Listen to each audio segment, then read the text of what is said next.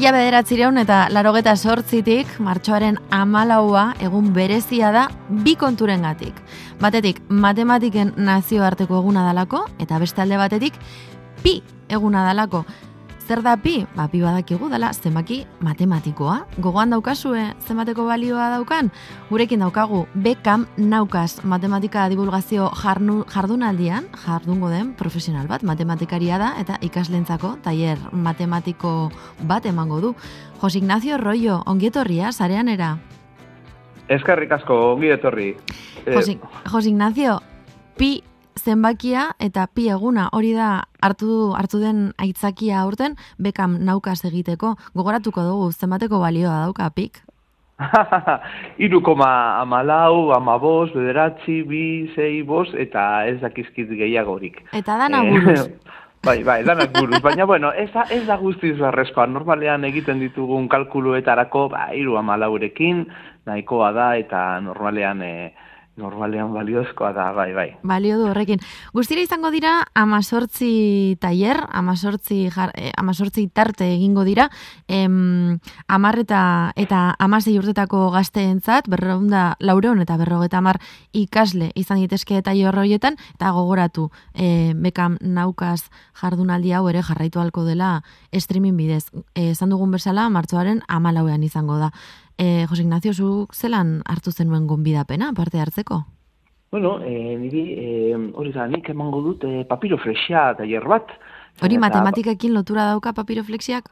Hori da, bueno, lotura eta, bueno, e, nik uste dut bin norabidetako lotura dauka, ez da, alde batetik papiroflexia erabiltzen du matematika figurak diseinatzeko, ez da, beharrezkoa da matematika figurak diseinatzeko. Bestalde, papiroflexia bada matematika ikasteko eta, eta ukitzeko e, apartako parada, orduan e, hori da, nahiko osea, jarduera, papiroflexasko jarduerekin, uh ba, matematikako teorema batzuk e, ukitu daitezke, e, antzeman daitezke, eta osatu daiteke, ez da, jolastuz, e, ikusten da apurtxo bat matematika, eta ikasten da apurtxo bat matematika, eta aldi berean papiroflexako figura interesante bat e, egiten ari zara. Taierrak zenbateko iraupena izango dute?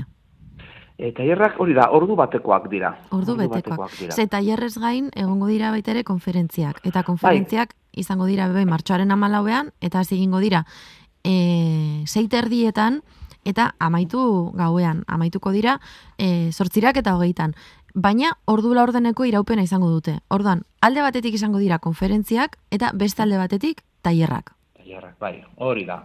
E, hori da, eh, goizez, e, de, tailerretan, hori da, hainbete, hori da, ikastetzetik etorritako jendearekin e, egingo dira, eta eta arratzaldez, e, arratzaldez leku berean, hori da, bizkaia aretoan, bai. egingo dira, inbat itzaldi, itzaldiak, badira, hori da, estiloa bada, e, laburtsuak izatea, hori da, amabost e, minutukoa bakoitza pildorak, pilulak, bezala, eta egiten dira...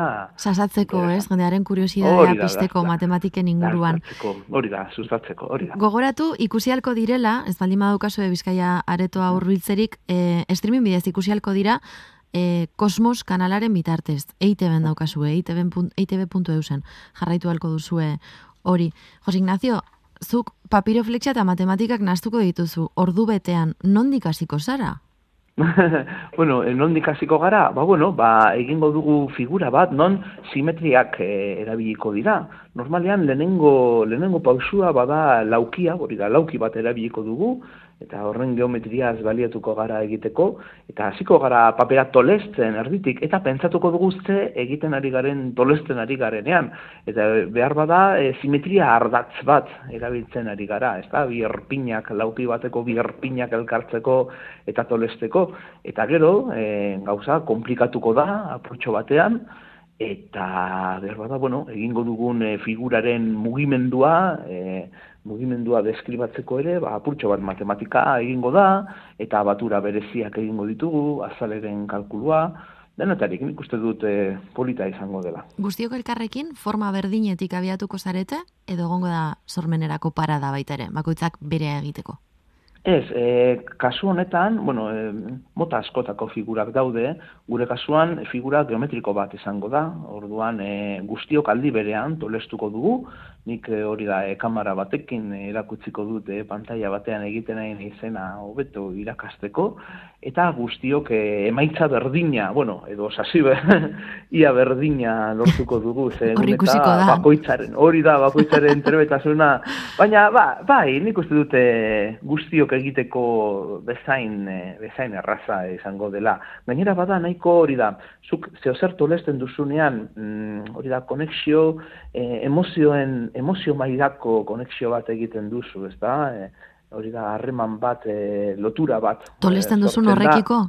Edo, edo daukasun aldartearen bai. araberako abilizia daukazu? Ez, ez, ez, hori da, lotura hori, ez, ez, beti, beti. Bueno, azkenean lotura horren bidez, ez da, zapartzen duzu papera eta guzti. Baina ez, ez, ez, normalean, eh, ba, ba, eh, baita ere, ez da, zeu zer eh, ordenagailu idazten duzunean, edo eskuz idazten duzunean, nahiko de diferente da esaten dute, ez da, dituek, eta orduan, eh, papera tolestuz ere, mm, hori da, pentsatzeko ja jarrenan, jartzen zara, ja. Gogoratuko dugu, hau dala, Beckham, Basque Center for Applied Mathematics, eta naukaz, e, elkarrekin sortu duten, bueno, egingo duten e, ospakizuna nola baitez, martxoaren amalauean Bilbon gertatuko dena. E, alde batetik tailerrak izango dira goizean, eta atzaldean, esan dugu, e, bai bizkaiaretoan, bai streaming bidez jarraitu halko diren konferentziak. Balda lehenengo aldia hau parte hartzen duzula naukasen, ze naukasek daukan gauza politenetako bat da, alde batetik divulgazioa egiten duela, eta bestalde batetik hori beti umorearekin ustartuta, eta oso ulergarri egiten digula humanoei, zertaz ari zareten, normalean. Uh nik, e, bueno, ez, e, nire partetik nik e, parte, e, bain, bain baino gehiagotan hartu parte baina tailerretan, ez, uh ez itzaldietan. Orduan hor, hor egon naiz, eta bueno, urte asko da matzat e, divulgaziozko e, jarduerak eginez, e, hori da, e, papiroflexia, papiroflexiaren bidez. Eta nolakoa izaten da sortzen den giroa klasean? Ah, bueno, e, primerakoa, e, primerakoa, nire adinak izango dira, a ber, aurten izango dira, bosgarren eta zeigarren mailako e, lehen ezkuntzako Gaztetxoak dituzu? Bai, bai, nahiko gaztetxoak, baina beti ezin daitezke gauzak, eh? beti, beti ezin daiteke, zeo zer nik uste dute, dozin adinatan, papiroflexiaz, e, hori da e, txikiak baldin badira, ba, behar bada karratuak egingo ditugu, ikusiko ditugu zen motako triangeluak sortzen diren, e, batura bereziak egingo dira, eta, eta behar bada mugimenduzko zer egin dezakegu. Baina helduagoak baldin badira, ba, limiteak ikus daitezke, e, segidak edo, edo karrera mailako nahi duzu, garduko mailako edukinak ikus daitezke ere, hori da polita, ez da, papiroflexian, edo zein e, matematikarekin, edo zein mugar arte ez zaitezke mailari begira. Gertatu balzaizu urteetako esperientzia baldin badukazu hmm. digitalizazioaren eraginez edo pantailen eraginez e, ikusi alduzu ikasleetan aldaketarik? Ikasleetan aldaketarik? Zure tailerretan, bai, bai. Nik ikusten dut, nik ikusten dut, e, hori da, mm, baloratzen dela, edo arriduraz, ez da, hartzen direla, hori da, zuk, zeuk eskuz egiten duz, dituzun gauzak. Esate baterako, gaur egun kubo bat ikusteko dodekaedro bat edo poliedroak, ez da, iaia desarretzen ari dira, eh, ez da, edukinetatik, baina hori da, gauza bat da, zuke pantalla batean ikustea, Wikipedian dituzu, hainbat grafiko, ez da, dodekaedro bat zer den, gainera biratu dezakezu saguarekin, ez da, klik, zaguz, e, klik eginez, baina ez du, e, hori da, hori egitea, eta eskuz, ez da, zeuk e, poliedro bat eskuan hartzea, ukitzea, bulta emotea, ikustea nola angeluak, nola e, montatzen dira, batak besteen gainean, zergatik dira batzuk handiagoak, txikiagoak, e, ba, ezkez du zerikusirik, eta are gehiago zu zeuk egiten baldin baduzu. Eta zu zeuk lortu behar baldin badituzu hor sortzen diren angeluak, ezta? Orduan, e, papiros hori da, e, zuk gauza horiek ukitzea, manipulatzea eskuekin, hori nahiko balio, nahiko baliagarria da, ezta? E, jakina, baliabide digitalak, digitalak nahiko nahiko lagungarria gerta daitezke, informazioa lortzeko, ordenatzeko, eta bar, gauzak visualizatzeko, bainera, eh? ere, dinot, baina ze, eskuz egiten diren gauza asko-asko, almen hori eta lotura, sortzen den lotura emozionala, nik eh, deitzen dut horrela, e, zeuk eginekoa, ez da, egitea, zure esku biluziekin e, egitea, nik uste dut hori nahiko baliozkoa da, eta matematikarekiko lotura horrela da ere sortzen da ikasleen em, nolabaiteko mm atxikimendua edo edo ez dakit nola san plazerra, kuriosidadea matematikeikiko horrelako ariketekin? Bueno, e, horrelako ariketekin, bueno, hasiera batean neko egiten geuk egiten duguna jolas bat da. Eta, bueno, hori, baina beti nik eh, hainbat aldiz ikusi dut matematikarekiko hori da, hori da, kuriositatea sustatzen dela jokoaren bidez eta papiroflexiaren bidez. Uh Ikusi, modulu ze ezati batzuekin, egin daitezke zati berdinarekin, behar bada, e, molekula bat izango baliz bezala, egin ditzakezu e, triangelu bat. Gero, triangeluekin sortzen duzu tetaedroa, oktaedroa, hainbat poliedro diferente triangeluz triangeluek osatea, osatu. Eta orduan e, batzuk e, zatia ikasita, behin ikasita, gero e, hori da, zure buruari galderak egin dizkiozu hori da, eta horrein e, zer beste poliedro lor dezaket, eta hemendik noraino heldu el naiteke ba, Eta hori nik askotan ikusi dut, batzuk gehiago nahi dutela, eta azke galdetzen dizute, esploratzen dute, ikertzen dute, haien kabuz, nik hori askotan ikusi dut, hori da, ikasleetan. Baita ere, e, jende helduetan, ez da? E, helduetan eta matematikariak ez direnak, edo ikasleak ez direnak, papiroflexaren bidez sortzen zaie e, matematikarekiko kuriositatea. Eta hori askotan, e, behin e, zati bat ikusita ze poliedroak e, egin ditzaket horrekin, e, bere ala heltzen dira ezakite euler, e, euler formulara edo beste hainbat e, teorematara, e, papiro filizenen bidez, orduan, bueno, nahi ondo dago hori, hori da geometriaren almena, eta hori, hori aprobetsatu behar, ez da? Postekoa da, ez? Horrelakorik bai. klasean tokatzen zaizunean? Bai, bai, bai, benetan, benetan atsegina da, hori lantzeaz, eta nik, nik, badakit, e, badakit eraginkorra dela horretan, ik eman ditut ere batzutan, ez da, e, beste batzutan eman ditut e, lantegiak ikasleentzako, irakasleentzako uh lantegiak e, papiroflexia erabiltzeko eta eta batzuk esaten didate, ba, benetan erabiltzen dela, erabil daitekela belan, eta bueno, ba, Hori da, bueno, beste baliabide bat da, asko da. Beste baliabide bat, baina beharrezkoa, ez? Ikus, ikustea matematikak lurra hartzen nola bait, eta funtzionalidade jakin bat daukatela bai, gazteentzat, ez? Zezarri askotan bai. eskuntzan irakasten digutena da, nahiko kako txartean bai. esango dugu, abstraktua edo, edo erabilera argirik gabekoa. Bai, bueno, kasu horretan, bai, kasu horretan gainera, paperato e, gelan, paperato lesten edizarenean, guztio kartu behar dute paperato lesteko e, zaila da izkutatzea, ez da, zuk behar da arroioa botatzen edizarena edo arbelean e, idazten ari nahi zenean, zeo zer, ba, bueno, zuk e, hori da, e, simulatu dezakezu lertzen ari zarela edo entzuten ari zarela, baina benetan badakit nor daki, ez da, non, zagon, non dagoen zure, zure burua. Baina, papiroflexia papera hartzeko eta tolesteko esaten baina dut guztiok egin behar dute eta guztiok egiten dute gustora eta benetan parte hartzea e, ia beharrezkoa da eta zaila da izkutatzea, ez da? Mhm. Hori ez egiteko, horregatik, ba, bueno, nik uste dut beste, beste posibilitate bat da, eta batzuk hori da, e, motivazio e, bezala ikusten dute hori, ez da? Eta hortik sortzen diren gero esperimentuak edo, bueno, e, hori da, kuriositatea sustatzen du eta ondo. Hori da, lortu behar dena. Jose Ignacio, zuk non, non ematen duzu klase normalean? Klase, nik banaiz e, Euskal Herriko Unibertsitateko e, matematika irakaslea. E, zientzia fakultatean ematen dituz asko. Eta matematika karreran ematen duzu klase? Bai, bai, matematika karreran, baita fizika karreran ere. Eta nola heltzen gara unibertsitatera matematika mailari dagokionez? E, nola heltzen da? Nola heltzen gara matematika mailari dagokionez unibertsitatera? Maia honarekin, txarrarekin, kostatzen ah, zaigu matematikak hartzea? Nola altzen gara uh, orokorrean, ez da, bai. guztiok, dinosu? Bai. Ba, bueno, ba, e, bueno hemen e, e, karrera da altzen direnak, ba, nik, uste, nik esango nuke, ba, jarrera honekin, e, hori da, azten direla, eta, eta hori, maila, bueno, e, behar dena gutxienez, ez da? E, azken urteetan eskatzen den nota matematika karreran sartzeko, baita fizika karreran ere, ez da?